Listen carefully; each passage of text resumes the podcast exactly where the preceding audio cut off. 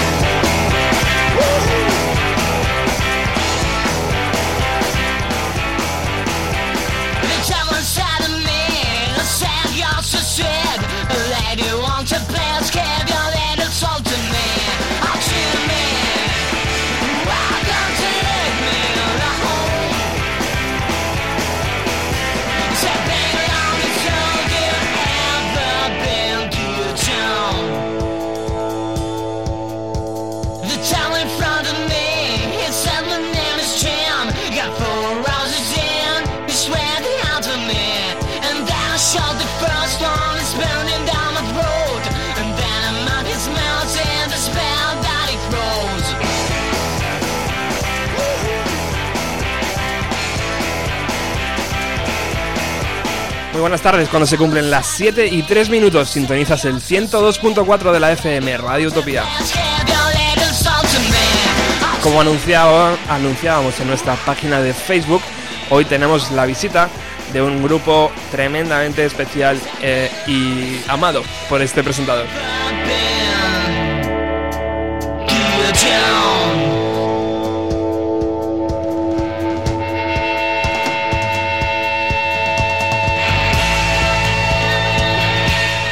Un grupo que es con un sonido que mm, eh, recuerda a los, un poquito a los 90, podríamos decir, pero sobre todo a, a décadas pasadas y que estarán el día 30 de mayo en la sala Siroco presentando su nuevo trabajo.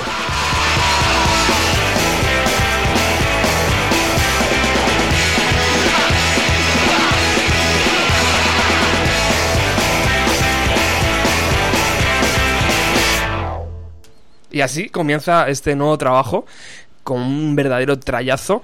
Ya ha estado en radios, en radios tan importantes como Radio 3, Radio Nacional. eh, ahí, ahí es donde se cuece todo. Pero yo, alejado primero de, este, de esta pregunta musical, ¿quién va a ganar mañana, chicos? Eh, por supuesto, el Real Madrid.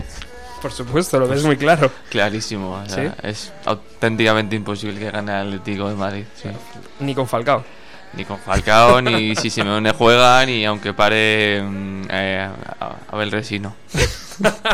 Bueno, muy buenas tardes, chicos. Buenas tardes, San. Buenas tardes. The Blitz. Eh, John, buenas tardes. Buenas tardes, yo me conformo con que pierda Mourinho. Ah, sí. Sí, creo que gane el Madrid. ¿No te gusta? No, no, Yo yo, no- yo creí en él. Pero. Hasta lo de Casillas. Eh, no exactamente. Ha sido como una pérdida de fe progresiva. Desde, desde que citó al Bernabéu a una hora determinada y salió ahí a, a una especie de, Sí, no sé, verdad. Eso fue curioso. de, de la pasión de José. Pero sí, a partir de ahí, no sé. Porque el fútbol es importante ¿eh? en, en- en este grupo. Eh, tanto es así que eh, yo casi casi os conocí vestidos de futbolistas por aquella portada mítica de la, de la revista. ¿eh? Prácticamente. Sí, el fútbol es lo más importante de las cosas que no son importantes. Como decía Jorge Valdano, es una frase que nos encanta. Siempre que podemos la decimos, prácticamente es a diario. Y sí, eh, es importante en el grupo porque además es algo que, que forma parte de nuestro raíz, de nuestros orígenes. Y además parece que a veces queda mal decir que te gusta el fútbol. En un ambiente Verdad. cultural, tienes un grupo y es como, oye, qué chabacano. eh, le gusta el. A nosotros nos encanta defender, pues eso, ciertas cosas con. Lógicamente con sus limitaciones, el fútbol lo que es es un entretenimiento que mueve mucho dinero y muchas veces mal, pero bueno, como deporte nos, nos parece apasionante. El fútbol tiene algo especial. Es un deporte muy raro porque muchas veces lo comentamos. En baloncesto normalmente gana siempre el mejor equipo. En el hockey igual, en el tenis igual, pero en fútbol un equipo de segunda división puede ganar al mejor equipo del mundo en la Copa del Rey y meterle 5-0. Y eso es un deporte que, que es curioso, por eso tiene esa magia, la afición también, no sé. Bueno, The Blitz es un grupo de Madrid, ya conocen la emisora, ya han estado por aquí varias veces, un par de ellas yo recuerdo. ¿No? ¿O puede ser que Hemos más? estado. eh, En nuestro antiguo local. Estuvimos en un programa, yo creo que la última vez fue Amanecer ¿En Tequila? en Tequila, que ah. entré yo por teléfono. Ostras. Nunca se me olvidará. ¿Por Y- qué? Porque estaban aquí Sam y bueno, nuestra anterior batería Iván. Ah, es verdad. Y yo no sé por qué razón no, no pude venir y entré por teléfono y Es verdad. me gustó, me gustó estar en la radio en pijama en mi casa. Y, y en Miscelánea hemos estado con Cristian. no sé si un par de veces o una por lo menos. Luego también eh, al principio, principio, principio de, del grupo, cuando éramos Bleach, antes de ser de Bleach, una formación diferente y tal, también estuvimos con vosotros presentando un- una maqueta, creo, un EP o algo así. o sea sí, que sí. Radio Utopía, además, no hay que decirlo, lo hemos dicho, estamos encantados de estar aquí, nos encanta venir siempre a veros y bueno, pues es un placer poder volver con un disco nuevo y eso. Bueno, el motivo exactamente es ese. El disco que tengo ya aquí entre las manos, que me habéis regalado, que es precioso, eh, que ha costado mucho grabar, yo imagino, ¿no? Eh, contarnos un poco cómo- dónde nació este disco. Pues este disco nació donde murió el primero. este sí, ¿no? Eh, eh, bueno, realmente nació antes, porque muchas de las canciones... Bueno, tampoco muchas, pero algunas de las canciones que hay en el disco... La que está liando. eh, ya. algunas de esas canciones es entre comillas, descarte del primer disco, Ajá. que decidimos dejarlo ahí en el banquillo para el segundo. Y, nació ahí, pues no sé, año 2010 publicamos Shining Blackout y yo creo que yo creo que al poco de publicarlo, porque claro, cuando publicamos Shining Blackout llevaba tiempo grabado ya y pues en 2010 ya ya estaba este disco me dando vueltas en la cabeza.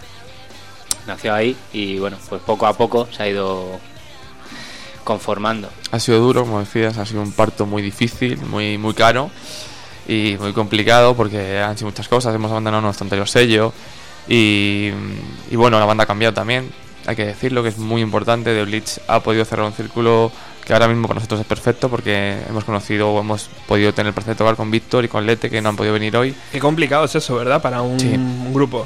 Sí. Poder tener a la gente 100%, ¿no? Mm. Nosotros a gusto. Además nosotros nuestro primer disco era un poco, siempre lo decimos, un poco pues, un grandes éxitos de nuestras maquetas, de nuestra pequeña carrera, Ujú. pero el segundo disco realmente es lo que nos gusta hacer, lo que siempre hemos querido hacer y bueno, la verdad es que nos hemos desarrollado mucho, mucho como, como compositores sobre todo y eso ha sido gracias a conocer a Lete de Víctor. Antes, bueno, pues éramos un grupo de rock que, que hacía ruido y ahora sí que somos una banda que, que tiene letras, que tiene canciones y que, y que puede aportar algo diferente, que a lo mejor al principio simplemente no, no, no aportábamos. O sea, que Sinceramente. ha cambiado la, eh, la forma de entrar en el estudio, ha cambiado la forma de Sí, componer las canciones para luego grabarlas. Evidentemente tienen más experiencia, ¿no? De- del primer sí, hemos madurado disco. mucho, hemos madurado mucho, se ha notado. sabíais un poco más lo que queríais, un sonido un poquito más definido tal vez. Sí, sí, sí, y además las tablas. Nosotros, pues eso, con gracias al primer disco, eh, con Shining Blackout, pudimos hacer muchos, muchos, muchos conciertos y eso te da una experiencia que, que se nota ahora grabando, se nota tocando, se nota en la hora de elegir el sonido y ahora componer. Mucha fuerza antes se nos iba por, por, por- pues, pues, pues rapidísimo, porque llegabas, gritabas y no sabías muy bien las estructuras de canciones y ahora bueno, ahora el disco tira hacia la psicodelia, tira hacia el blues, tira hacia, hacia un poco, pues, no sé, cosas más, más personales que, que, bueno, hemos conseguido gracias a, a conocernos mejor nosotros mismos y a tocar mucho. Sí, la verdad es que después de, de sacar Signing Blackout hemos girado mucho, mucho, mucho y eso nos ha hecho madurar. ¿Cómo se busca el sonido perfecto de la guitarra, Sam? Pues con alguien tan bueno como Jaime García Soriano es, es un pelín más fácil. Ya le sacas, ya rápido le sacas, ¿eh? Sí, No te, no te pones ni una medalla. No, nos ayuda, nos ayuda mucho. Yo con la sonido de guitarra soy muy perfeccionista. Lo bueno que tengo también es que soy muy primitivo. Creo muy poco en los pedales de efectos y muy poco en la ultraproducción. Creo que lo mejor que hay es una buena guitarra, bien construida, bien ajustada, bien... Además soy muy friki de la luterería, me encanta arreglarlas, cambiarle las cosas, para ajustarlas, tal. Y un buen amplificador de válvulas caliente, o sea... Para mí el sonido perfecto es muy poco, muy poco mm, trabajado con producciones digitales y tal. Simplemente es una guitarra buena y un buen ampli. Y ahí Jaime también te ha podido echar un Sí. cable, ¿no? Porque tendrá una Sí. colección inmensa ya. Sí, tocamos con una... Con una ¿Cuál era, John? Una Mustang de los del 64. Hostia, es preciosa. Que además yo la arreglé porque el tío la tenía muy mal ajustada y la llevé a mi casa, la desarmé y le mandaba fotos y, y el tío sufría, ¿qué has hecho, tío? Y yo, no, tranquilo, la estoy ajustando al mástil, no sé qué. Luego la pulía, pero ¿qué estás haciendo? Y yo, tú tranquilo, que los trastes, no sé qué. Sí, Joder. tenemos- tuvimos una buena colección de guitarras. Yo tengo bastantes guitarras majas, tengo un par de jazz japonesas, un par de Gibsons que además eh, suenan muy bien y, y bueno, también tuvimos amplis muy buenos. Sí, guay. nos grabamos con prácticamente el 60% del disco con un Marshall de los 60 y un Twin Reverb también de los 60, o sea que Luego entraremos en esa, Ah, bueno, en esa, en esos momentos de grabación, Ah, esos días de grabación. perfecto. Creo que fueron muy divertidos. Sí. Y John, que la voz, tío, mm, ¿has buscado algo más ahí? O Pues- simplemente te pones delante del micro y, lo que- y- y ya está. No, no, eso no es tan de fácil. Pues no, la verdad que los cantantes como yo que no sabemos cantar es llegar al estudio y ponernos malos. Entonces, al igual que en el primer disco me puse malo. Y fue gracioso porque porque cada día tenía menos voz y Jaime sufría mucho porque era como venga, ahí dalo todo. Eh, sácalo, sácalo todo. Y a lo mejor pues era a las 10 de la mañana, dos tomas y media de la primera canción y estaba ya pues, al, al 30% de voz. Y fue un poco duro por eso, porque claro, hombre, tuvimos un mes grabando, pero hubo como una semana que no pisé el estudio porque estaba con fiebre y... Pero es que claro, grabar un disco es como ir a un concierto o cualquier otra cosa. Muchas veces nos creemos que, que somos Led Zeppelin con nuestro jet privado y, y gente cargando con nosotros y es una paliza, o sea, es...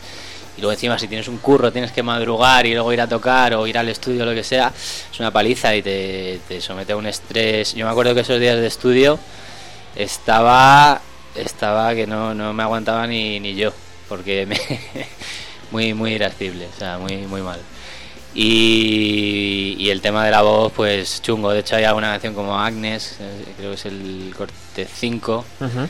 que, que al final Jaime dijo, bueno, tienes un punto Rod Stewart y tal. Porque tengo la voz ahí súper rasgada. Luego también en el último corte, eh, eh, la, la parte de las estrofas parece que tiene efecto, pero no tiene efecto. O sea, es que tenía la voz ya para el arrastre. Y, pero bueno, poco a poco y con mucho, con mucho esfuerzo Yo- lo, lo fui sacando para adelante. Yo es muy crítico, pero hay que decir que, que es, es impresionante la evolución del primer disco al segundo a Botellón, ¿eh? O sea, yo no es muy crítico y además le cuesta mucho decir cosas buenas de sí mismo, pero o sea, si el grupo tiene personalidad realmente es por la voz de John. John tiene una voz muy especial, John canta muy bien sin haber ido nunca a clases, sin haber hecho nada y eso es porque por lo que The Blitz pues tiene su punto especial. Y bueno, este segundo disco ha mejorado mucho, mucho, mucho. Además llegamos al local de ensayo y cuando echamos un par de horas es que lo clava. O sea, eso no nos pasaba al principio. También teníamos 20 años y no teníamos mucha idea de lo que hacíamos. Bueno. Pero ahora llegamos, ensayamos y es como, hostia, tío, ya De todas empezamos a maneras, tengo, tengo, tengo un- una medicina maravillosa para, para el tercer disco. Porque nos enteramos que cerca del estudio, en una farmacia de, de la urbanización Montepríncipe, que es donde están los estudios Montepríncipe, donde masterizamos el disco, eh, son unos estudios que regenta Bo- Boria Alarcón, que es un crack que ha ganado dos Grammys. Y, Sí, Joder. es un tío, el, el, el que ha masterizado el disco tiene dos Grammys, se trabaja mucho con grupos tipo Maya Montero, Canto del Loco, tal. Aunque bastante Mm. importantes. Y bueno, Jaime le conocía porque él estuvo grabando ahí su disco de en solitario, Señor Nadie. Sí. Y entonces, gracias a Jaime le conocimos. Y encima del estudio hay una farmacia que es famosa entre la gente del gremio Ajá. porque tienen un preparado que es el preparado de Rafael. para la voz, para las cuerdas vocales y demás. Qué y bueno. es un preparado pues, bueno, que, que recomienda pues, desde Jaime García Soriano hasta Eva Amaral, Sí. pasando por Rafael y... Hostia. Claro, Rafael es vecino de allí, de la farmacia toda la vida y su farmacia de, de siempre. Qué y, se lo hicieron a él tal y el tío ya pidiéndolo desde los 70 prácticamente. Entonces el tercer disco espero ser, estar al nivel de Otis Redding. Bueno, vamos a escuchar la canción que decía John, que en esta, ¿no? Pareces un poco Rod Stewart. ¿eh? Sí. Eso decía, eso decía Jaime. Vamos a escuchar la canción y seguimos la entrevista.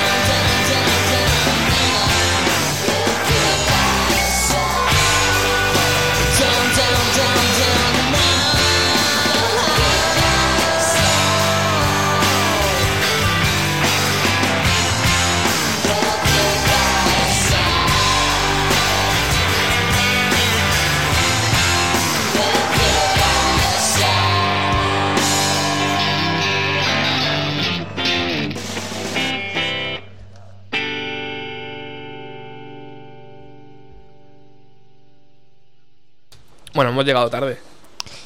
Algo de voz había ahí, ¿eh? Pazo de voz ahí. O sea, que el punto Rod Stewart estaba antes. Estaba antes. Bueno, eh, continuamos en el 102.4. Hoy nos visitan The Blitz.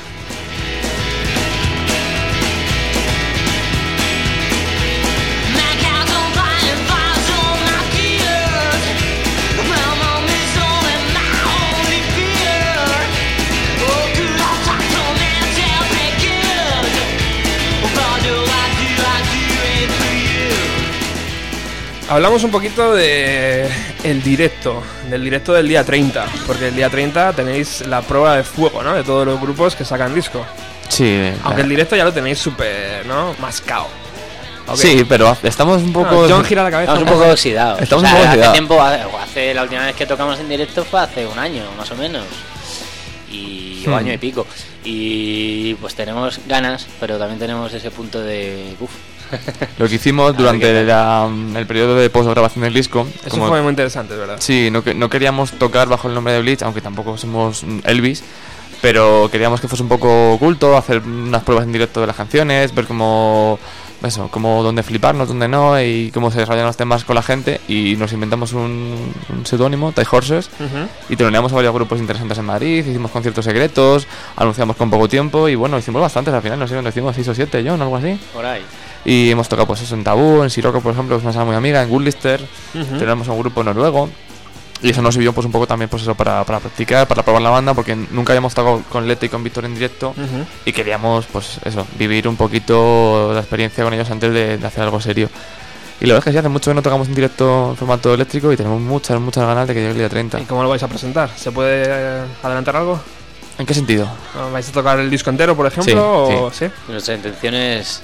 bueno, Nuestra intención era tocar entero, incluso personas que han estado ahí, eh, pues metiendo voces o guitarras, como por supuesto Jaime, Qué chulo. Jaime García Soriano y también María Reyes, ex Miss España, Ajá. y bueno, también Actualmente hice un proyecto, Kings, actriz y cantante. En Subterfuge, no sé si lo has oído, eh, ha sacado su proyecto en solitario en Subterfuge y, y sonará bastante. ¿verdad? Nuestra intención era que estuviesen ahí y lo de María Reyes parece que, que va a poder ser, lo de lo de Jaime va a estar más va a estar más complicado. Porque está grabando ahora, ¿no? No, Creo. No, exactamente, es, es Ah. una historia, es una historia graciosa. Sí, él él muy tiene, sí, él tiene, él como, como mucha gente, pues entró en la universidad en su día y tenía una asignatura colgando por ahí. No sé, no sé de, qué, qué- Creo qué- que es marketing lo que estudia él, ¿Y marketing y es? publicidad o publicidad o... Y justo tiene el examen final de esta asignatura el día después. Sí, por la mañana prontito. Y va a estar, va a estar complicado. Pero bueno, nos ha prometido que para el próximo se viene y nos hace un... Qué bueno. Sí, además Jaime, colaboración estelar. Jaime es que es prácticamente es un miembro más del grupo. Jaime, joder. Habéis casado bien, ¿no? Por lo que Sí. entiendo en todos, sí, sí, en todos sí. vuestros comentarios. Sí, es que... ¿Cómo le conocisteis? También es muy bonito. siempre- nuestras anécdotas son bonitas siempre. La verdad es que hemos intentado siempre rodea- rodearnos de gente maja y, y con los años lo hemos conseguido. Por eso yo no estoy en el grupo, sí. es broma. Hicimos una, una cosa muy bonita que fue el Mickey, Mickey el cantante de los Tonys, el mítico Sí. cantante de los 60. Sí. Tenía un homenaje a toda su trayectoria en, en los premios Popeye de Cárceles, no sé si los Sí, conoces, Hombre, claro. que son muy también son muy guays y entonces necesitaba una banda para tocar y a no sé quién, creo que fue a, mm, a, a Juan Pedro, al, al que dirige los premios Popeye, se le ocurrió que The Blitz podía ser una banda buena y nos puso en contacto y hemos ensayado con Mickey Hostia. Hemos tocado mucho con Mickey, Mickey venía al local, hemos en- probado sus temas con él y ah, finalmente actuamos en el Teatro Real de Cáceres, creo que se llama, ¿no, John? Creo que sí. Delante de, no sé, 500, 800 personas, tocando con Mickey. Tocamos harto, una canción de su último disco, y haciendo de banda pues a un genio de la música, que es prácticamente... Haciendo historia, ¿eh? Fue, sí, sí, sí. fue muy gracioso porque todos los grupos que tocaban allí eran grupos que habían sido galardonados. Entonces nosotros la condición que pusimos es que nos dejasen tomar- tocar un tema nuestro, sí. aparte de tocar con Mickey. Y bueno, dijeron que vale, fuimos el único grupo que tocó que no pintaba nada allí porque ni estaba nominado, ni, ni, ni había recibido ningún premio, ni nada. Y claro, tocamos un tema nuestro y, El solitario, que está en este segundo disco. Ajá. Y Jaime se acercó después y nos, nos hizo un par de comentarios sobre la canción. Jaime lo que quería era que le invitásemos a una cerveza, porque Jaime eh, hubo química en el... perdón. Nada, nada. Hubo química en el, en el camerino, nos dejó su guitarra, que a mí es una cosa me hizo mucha ilusión, hablamos mucho de Sexy Shade, de que nos encantaba su música y tal, y nos llamó muy bien. Y en un momento de la fiesta Jaime estaba como con sed, que raro tal. Oye chicos, me he dejado la cartera en el hotel y no tengo un duro. ¿Me invitas a la? Coño Jaime, tío, dilo tal.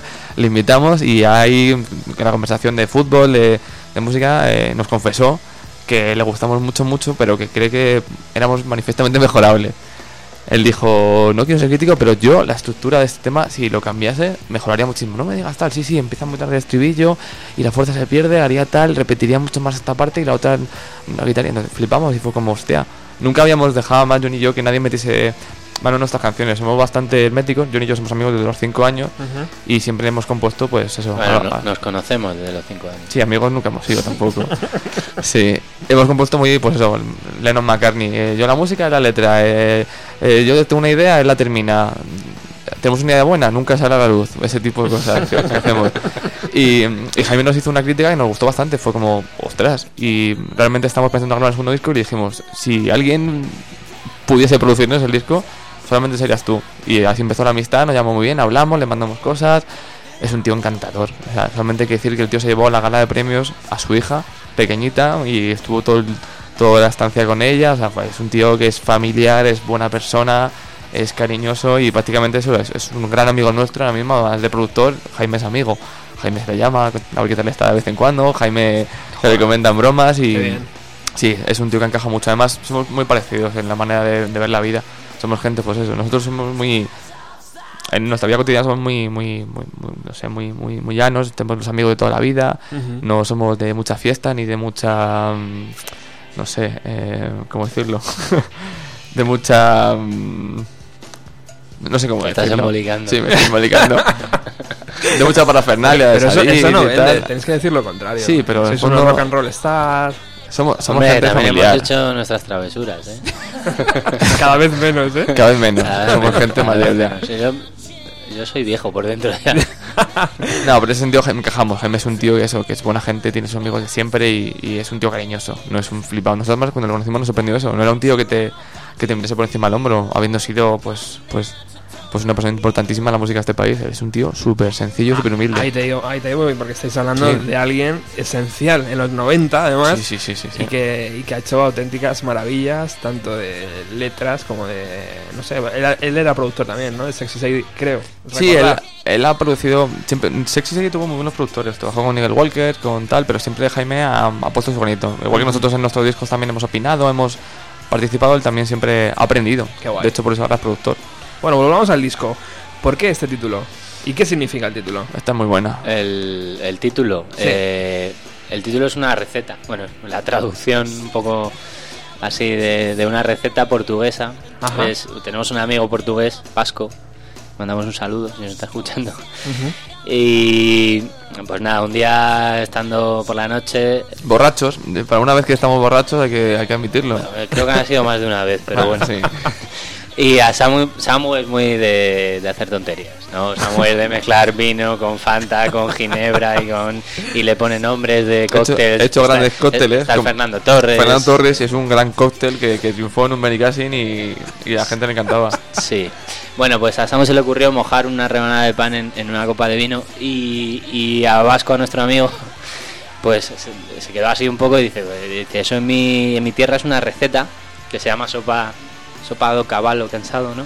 Sopa de callo cansado. y, y que se basa en pan empapado en vino, bueno, luego se le puede añadir azúcar o canela además, pero Sí. básicamente es pan empapado en vino. Una especie de torrijas, algo así.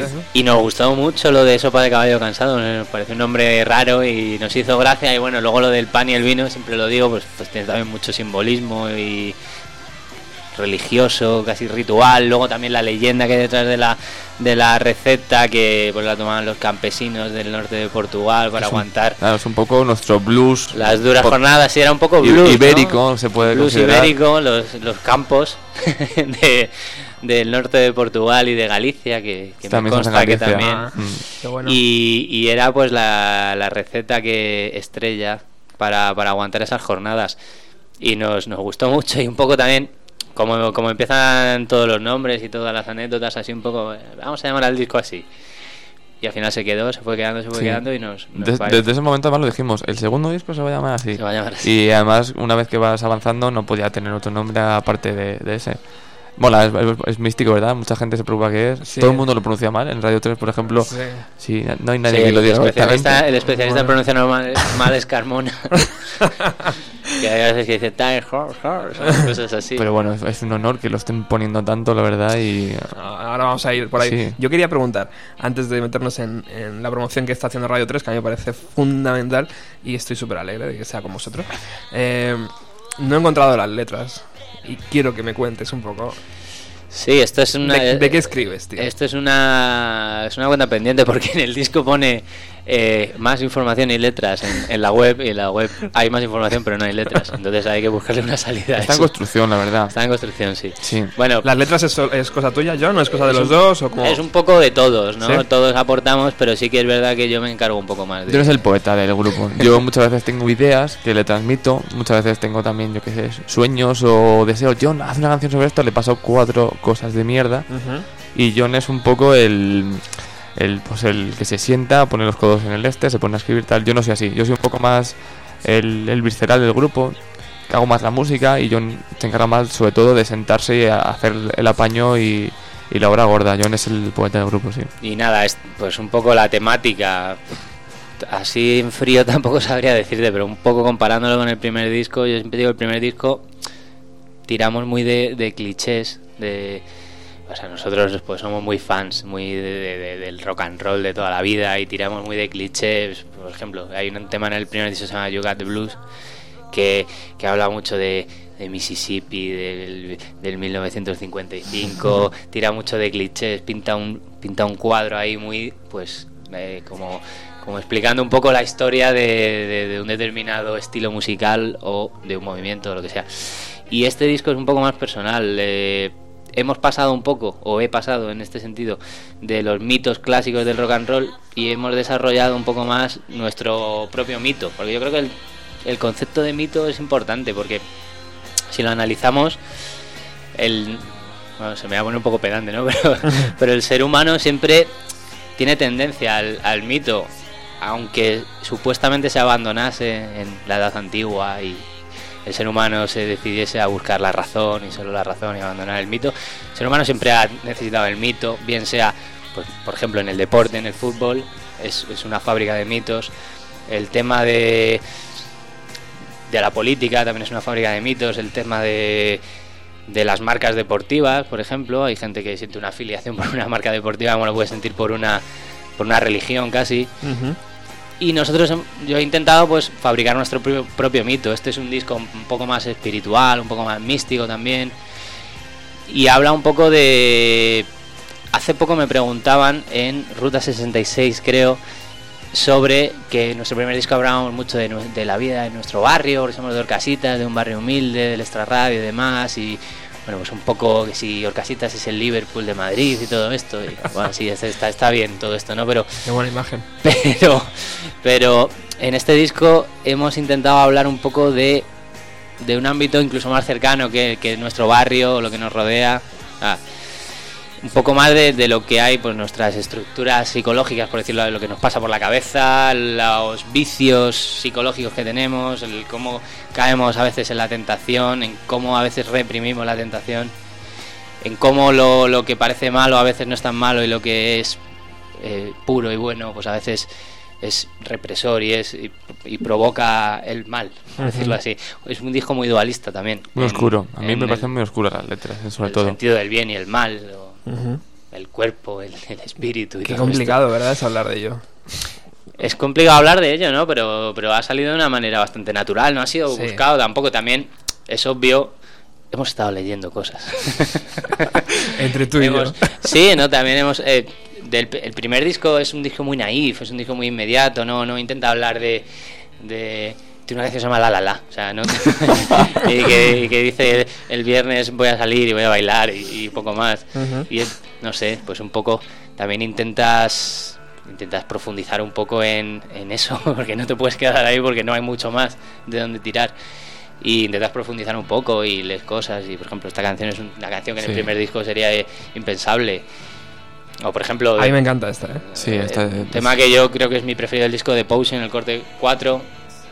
No sé, que la letra para mí fulmina directamente a, a todo lo que escribí en, en Shining Blackout.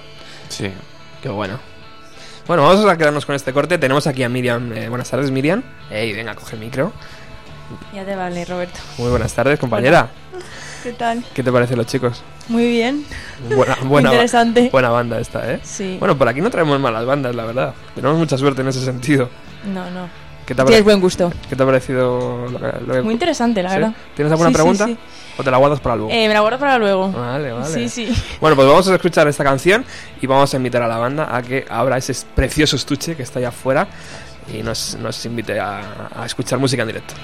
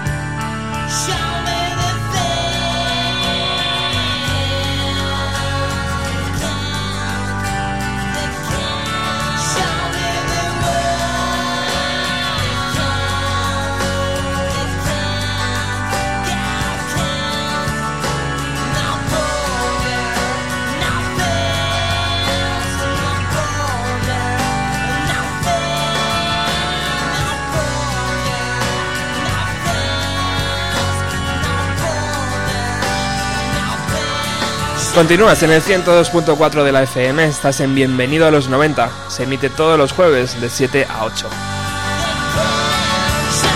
Hoy nos visitan The Bleach, Sam, John, John y Sam, que les hemos eh, pedido que eh, destapen esa preciosa funda y que nos sorprendan con una canción en directo. Y no te creas que han dicho que no, a, la primera. Ya estaban ahí con la guitarra afinándola. Bueno chicos, eh, ¿qué vamos a tener el gusto de escuchar? Pues vamos a tocar la de siempre. La de siempre, El eso. solitario. Ajá. Esa, esa me gusta. ¿Esta te gusta? Esa me gusta, tío. No está mal. Pues los micros abiertos para vosotros cuando queráis.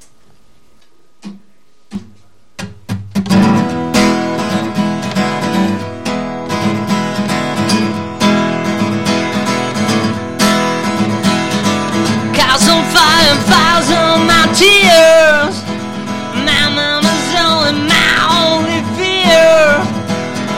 僕をたとめてビギン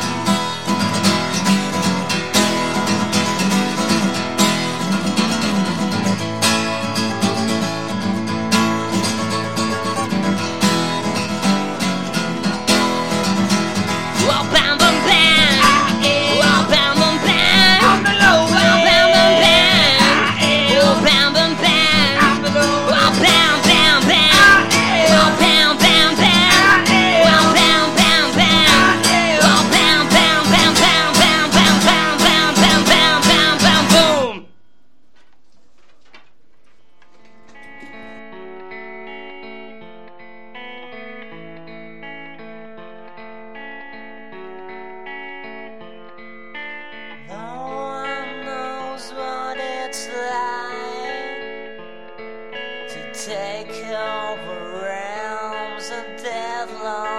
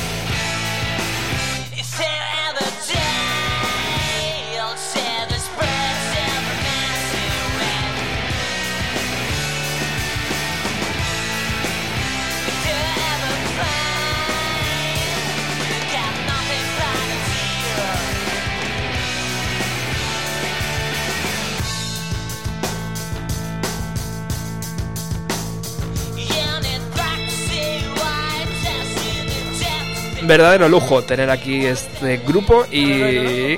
Eh, ahí, chicos, muy bien. Pero, eh, a ver, a ver, que estáis hablando de la portada. Pero habla de la Sí, portada para todos, no seáis tan egoístas.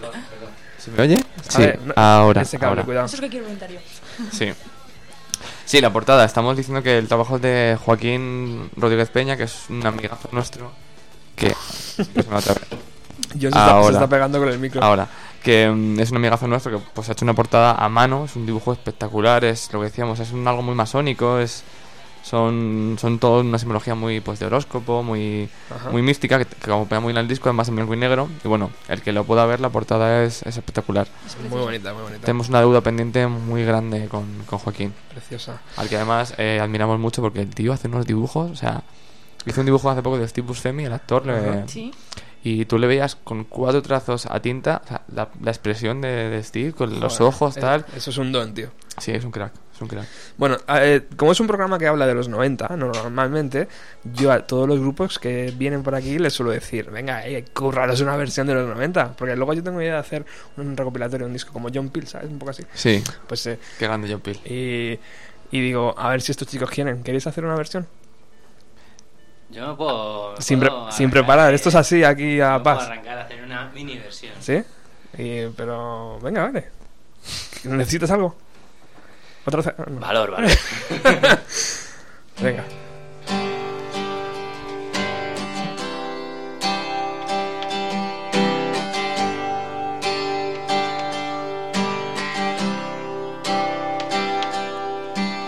Slip inside the eye of your mind. Don't you know you might find a better place to play? Cause you said,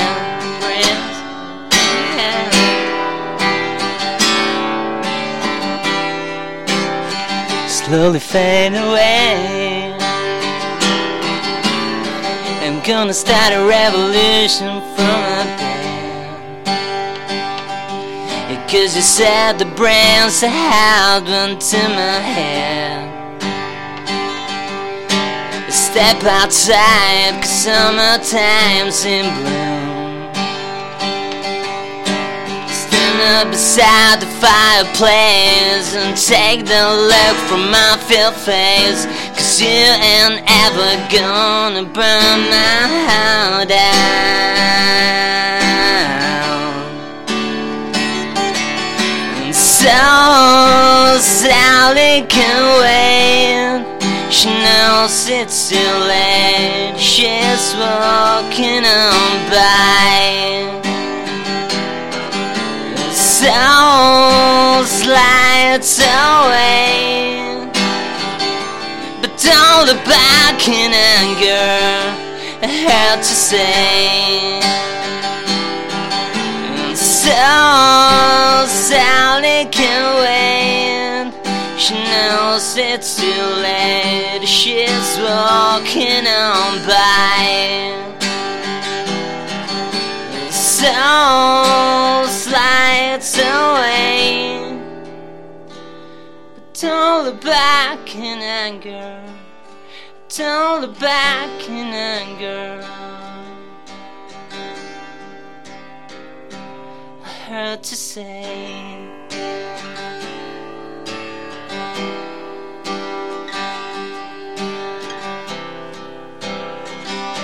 It's not today. Bueno, casi, casi, casi.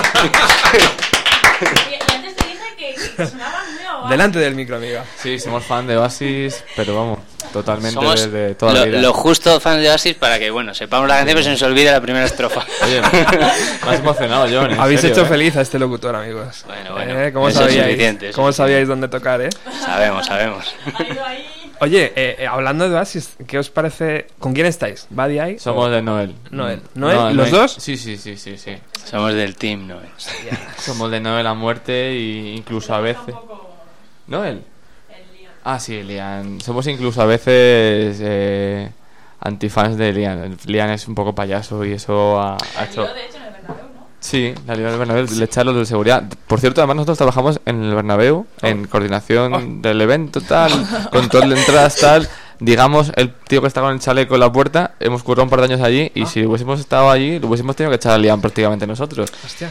Yo creo que VDI son tan decepcionantes que somos demasiado buenos con VDI. Porque Ah, siempre que sale un sí. tema de VDI lo escuchamos desde, Bueno, desde cero. Desde cero lo escuchamos. Esperando que, que sea algo que mola. Hombre, Sí. este segundo parece que pinta mejor. Suena bien, pero es como el primero. a mí las melodías vocales me parecen totalmente infantiles o de Ya. grupo de ¿Cómo se, cómo se llamaba el primer ¿cómo single? El, el- el primer single, ¿cómo se llamaba? ¿Del primer ni disco? idea, ni idea. ni Pues idea. lo bueno, el, el he olvidado todo eso. Second Bite of the Apple este, que es el último que he escuchado, no, el primero que no me acuerdo cómo se llama ahora mismo. Y yo lo estaba escuchando y, y estaba esperando que viniese el estribillo todo el rato. que bueno, que yo entiendo que hay canciones que no tienen por qué llevar estribillo, pero esta sí, porque se queda un poco corta al final. Yo el primer disco lo intenté un par de veces y dije, esto no me parece un grupo serio. O sea, es eso, no, no hay melodías que cantar cuando vas por la calle. En cambio, Noel Gallagher es, un, es una máquina de hacer melodías. Noel Gallagher, el disco, el, el High Flying of the Birds, se llama, Sí. ¿no?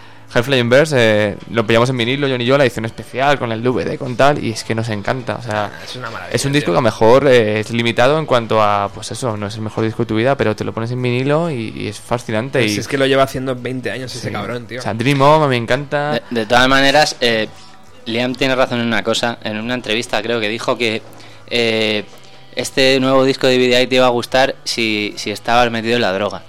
Entonces puede que tenga razón. bueno, bueno. Muy bien, muy bien. Eh, influencias. Na- Influencias. nacionales. Es una, es una pregunta obligada. para- Nacionales. Para, que la gente que esté escuchando y que no os conozca diga, ah, bueno, si se parecen o si escuchan a esto, tal vez. Pues vamos a ser muy sinceros. Nacionales, Nacionales. tenemos muy pocos discos de grupos nacionales. Hemos escuchado muy pocos discos de los 90 grupos nacionales. Pero aún así diríamos que Sexy Sadie, por supuesto. Aina no yo nos gustaba bastante.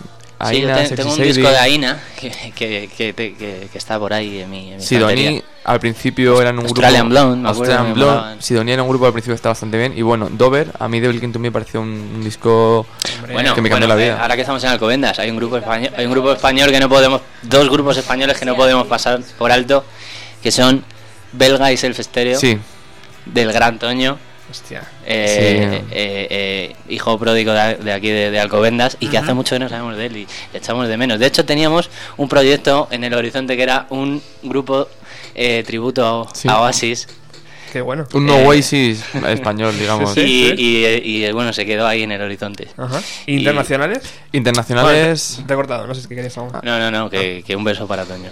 Un beso para Toño, sí. Internacionales, bueno, es evidente que, que, bueno, pues nos gusta el rock y al que le gusta el rock le debe de gustar el blues, o por lo menos debería intentar escuchar blues, y al que le gusta el blues, pues bueno, un poco tira a los orígenes.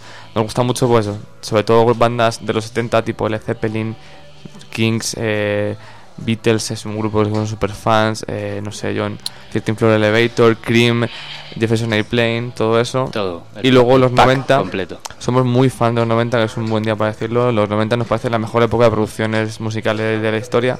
Creemos que los 70 faltaban medios. Los 80 se abusó mucho, mucho, mucho en las producciones del eco, del reverb, tal. No hay más escuchar un disco de Bruce Springsteen hoy en día. Es, es prácticamente inescuchable, es, es horrible. Y los 90 se alcanzó una perfección.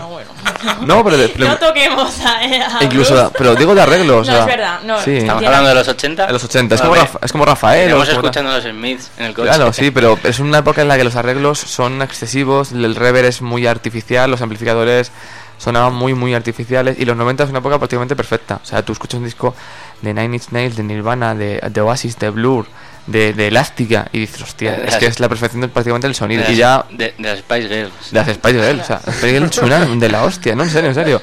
Y Bueno, algo que sonaba muy de la hostia en los 90 era esto.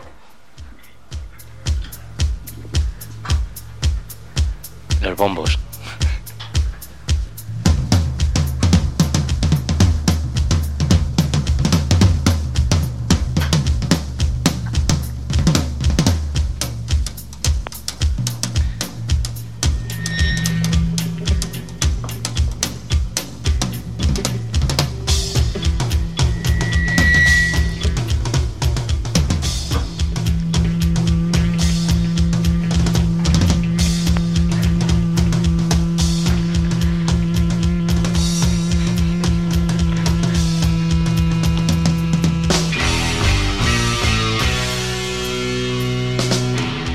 Buenas tardes, Jaime García Soriano. ¿Qué tal? Hola. Hola a todos. ¿cómo Jaime, están? ¿Qué tal, chicos? ¿qué pasa? Qué crack. Oye, eso de, de los de los 80 te has pasado, ¿eh? Sabes que yo soy así, tío. Yo, yo soy muy nazi con, con los 80. Ahora estás Los pensando. 80 tienen su rollo. Pero es que los 80 de, los 80 de Jaime son tus 90. tienes Estaba pensando en, el Roland Chorus. Estaba pensando en el Roland Chorus, lo, lo sabes, Jaime. Tío, ya, ya, ya. Palmando ahí, ¿no? Están los Stone Roses. Yo los Stone Roses los salvaba a quemar, ya más no. Si los Ah, Smiths no fuesen de los 80 molarían más. Lo sabes. nada, nada. te- bueno, eh, ahí, eh, este es un debate largo, ¿eh? si queréis entramos. Pero A ver si nos sentamos y nos vemos. Bueno, Jaime, eh, creo que sí. bien- Eso es como cerveza. bien- dime, dime. bienvenido por segunda vez a, a Bienvenido a los 90. Eh, estábamos hoy entrevistando, dedicando el programa entero a The Blitz y tu nombre ha salido como 3.000 veces, tío, hoy en la Jolín. entrevista. Espero que sea para bien. O sea, sí, sí, sí, hombre. Y alguna para mal también, hay que alguna cosa mala tengo, tío. ¿No? El, el comer, soy un sibarita del comer. Es un, es un gran, es un gran cocinero de entrecots. Ah, sí. Nuestra dieta se, se, se basó en eso, básicamente. La dieta fue dura, fue dura. Fue dura. Bueno, Pero guay, guay. Cuéntanos qué ha sido grabar este, este LP con, con la banda. Cuéntanos alguna, alguna an- an- anécdota que ellos no se atrevan. Bueno, no sé, la verdad es que, hombre, los primeros ensayos y tal, ellos lo saben, que yo al principio tuve mis dudas en cuanto a, pues, eh, eran un trío con otro batería, eh, muy respetable, pero de un estilo totalmente, yo creía, vamos, según mi opinión, de unas influencias y un estilo a la hora de tocar la batería, pues, que no, que no veía yo que cuadrase con, con lo que se hacían, con lo que querían hacer, ¿no? O con lo que, lo que estaban buscando y ese fue yo creo el, el único inconveniente que mira luego se, se solucionó con la entrada del Lete y, y yo me alegré mucho porque la verdad las cosas eh, salieron mejor ¿no? Tam- también le pasó a los sí, Beatles, creo, ¿no? claro sí supongo que sí por otra razón a lo mejor pero pero sí al final Ringo Starr imagínate no serían los Beatles lo mismo sin Ringo eso está claro y, y no sé yo creo que eh, al principio pues eso ya te digo ensayos todos los que pude porque viviendo en Mallorca pues cuando podía y, y ajustábamos ahí una- unos ensayos en Madrid y luego ya el mes y pico que estuve allí con ellos de grabación y tal pues fue muy divertido. Fue durillo también en el sentido de que empezábamos muy temprano que estábamos ahí metidos todo el día. Es que es una pecera por así decirlo en la que estábamos que parecíamos 40 personas cuando solo éramos cuatro. Pero Eso era por los pero Sí, exacto. Se Mucha play también. Sí, se, se magnifican los sentimientos cuando estás to- Es como gran hermano. Te metías allí y llorabas, reías y todo. Pero bueno, me enseñaron cosas guays, que Modern Family, por ejemplo, no lo conocía. Nada, muy bien. La verdad es que, joder, yo creo que el grupo en, en ganas y en, y en y en materia prima, o sea, en canciones y en, y en- como instrumentistas y tal, pues joder, eh, había había muy buena materia prima para hacer cosas chulas y la verdad es que es un placer para mí estar con grupos que tienen las cosas claras, que tienen buenas ideas, que las saben que las saben interpretar, ¿sabes? No sé, les tiraré unas florecillas más, pero pero bueno, la verdad es esa, que, que para mí fue muy muy gustoso. Luego, pues eso, en mezclas y eso fue un poco más difícil porque yo, eh, pues bueno, tenía ciertos miedos pues de en cuanto al estudio en el que estábamos grabando, el poder controlar yo estar en diferentes estudios cada vez que hago un disco me supone pues eso, una incertidumbre de si lo que estamos haciendo suena realmente bien o solo suena bien ahí, ¿sabes? Y, y bueno, al final salió todo el trabajo guay. Eh, la masterización de, de Boris Alarcón también fue súper importante, yo creo, para el sonido final del disco. Y bueno, yo orgulloso de mi, de mi parte, sobre todo artística, de producción y, y bueno, de, de sonido también. Hay, hay que alabar a Jaime porque también hay que decir que fue un reto para él la, la mezcla, porque siempre había estado un poco.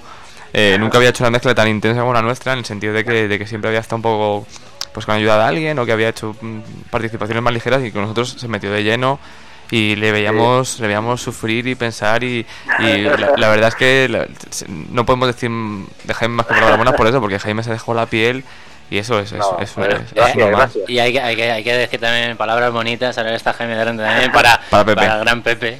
Sí. Sí, joder, Pepe, hombre, fundamental. eh, Pepe ayudó muchísimo a, a conseguir lo que yo tengo en la cabeza. Yo llego a un estudio y, claro, yo no sé qué previos o qué micrófonos tiene como para, a ver, yo busco un sonido, y yo te puedo hacer una descripción más o menos acertada de, de lo que estoy buscando, pero Pepe la verdad es que me ayudaba muchísimo a, a conseguir la- el sonido. que- Jaime era el cerebro y Pepe era el brazo ejecutor. Pepe es el dueño de, de Geek Records, Geek Records con GEK, que es el el estudio de grabación donde hemos grabado los dos discos de The Bleach y que de verdad, igual que a Jaime, que, a Jaime solamente podemos recomendar. Pepe es una de las personas que han pasado por nuestra vida y que queremos que se queden, como Jaime también, porque son, son gente increíble y es eso. Hemos tenido mucha suerte de conocerlos, mucha suerte que sean nuestros amigos y mucha suerte de poder hacer música con ellos, porque vamos, son increíbles los dos. Pepe es un tío que es un ingeniero, es un ingeniero de sonido. Ah, Nada, Jaime. Es, es un ingeniero de sonido. Pepe es un tío que, que sabe todo lo que, lo que le faltaba a Jaime. Eh, micro, Claro. no sé qué, tal, este previo del 57, tengo un, Claro. un no sé qué ucraniano Claro. que solamente fabrican cuatro y Pepe es un crack. Y Jaime es que es un artista. Entonces, Sí, es, mezclar. Yo necesito siempre, aunque tengo conocimientos obviamente, porque ya he hecho muchos discos y eso, pero... Bueno, no vamos, tantos, ¿eh? no tanto, no, he hecho ocho o nueve. pero, pero bueno, aparte de los de Sexy Sadie, vamos, que haya hecho como productor. Eh, pero bueno, que siempre yo no, no me siento ingeniero de sonido ni para nada porque no tengo ni los estudios ni, ni la experiencia, ¿no? Y, y además es el hándicap de, de los estudios diferentes, ¿no? Los que pisas, que hay que conocer. Y, no hay nadie mejor que el que el dueño del propio estudio para estar contigo, ¿no? Yo siempre necesito una mano derecha y a veces puede funcionar mejor o peor el equipo. En este caso funcionó muy bien, muy bien.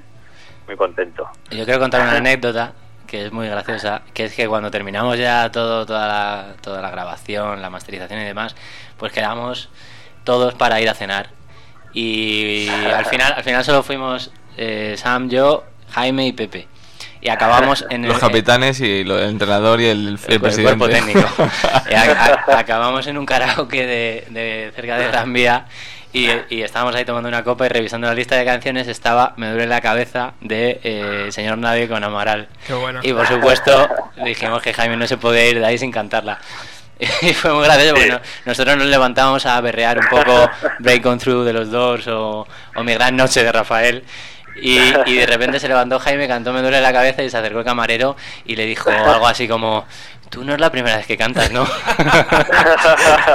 que bien entona, ¿no? Sí, Sí, el, el tío me pilló, ¿eh? Clavó. O sea, no, no me, obviamente no me conocía, pero, pero se dio cuenta de que, de que esa canción pues me sonaba.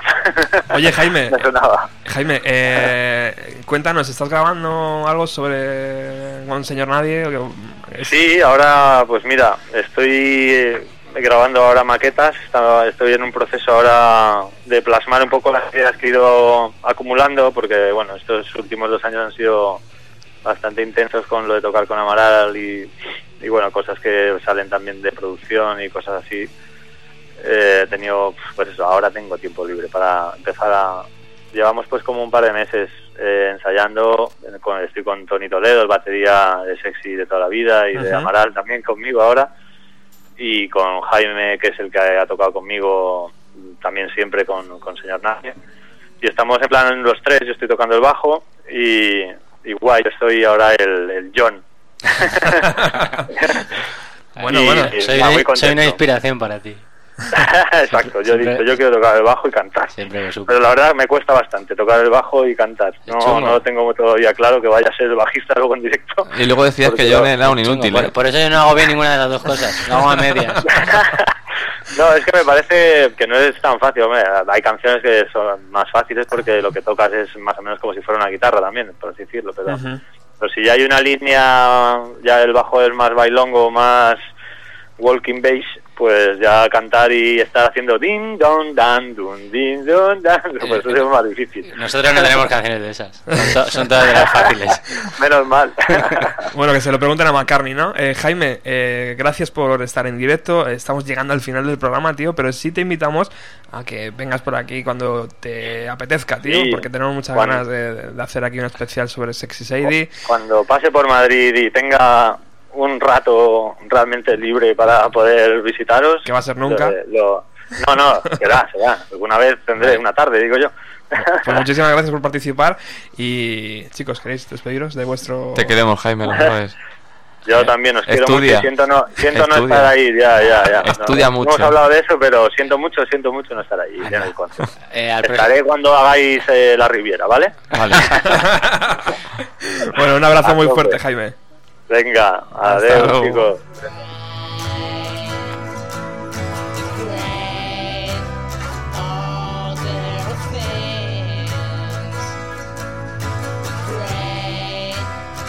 Y estamos llegando ya, nos pasamos unos minutos de las 8. eh, está ya Alex de Ruta 130 por aquí con sus invitados. No os preocupéis, eh, que ahora mismo entra.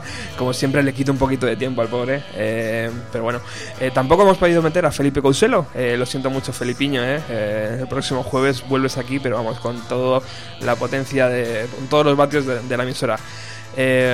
Miriam, al final tu pregunta era. ah, la portada, ¿no? Creo, al final. Bien, bien, bien. ¿Tienes alguna más? No te quedes con ella adentro, ¿eh? ¿No? ¿Seguro? Intentaré ir al concierto. Vale. Eh, chicos, un verdadero placer tenerlos aquí. Os miro a los ojitos, ¿eh? El nuestro también, de verdad. Nos encanta venir a Radio Utopía y bueno, hace mucho tiempo no te veíamos y gracias Sí. de verdad por traernos. El día 30 no voy a estar porque voy a estar en Portugal. Vaya, hombre. Eh, Bueno, tú espero, que, te- espero que No pidas una nada. sopa de caballo. De hecho, vamos, vamos con él. Pero A ten- ver a Rodríguez. tendré a, Qué bonito. tendré a Cristian y a gente de este tipo por allí que luego me a, tus, contarán. a tus emisarios. Claro. Es Muchas- viernes, diría yo. Mu- mucha suerte para el bolo y, y- Gracias. y imagino que tocaréis más veces en Madrid, Eso. o sea que Sí, sí. podremos ir otro día. Muchas gracias por el disco. Ahora os voy a pedir que me, me lo firméis porque esto es una joya y mucha suerte en vuestra carrera. ¿eh? Un placer estar con vosotros, gracias. Igualmente, gracias.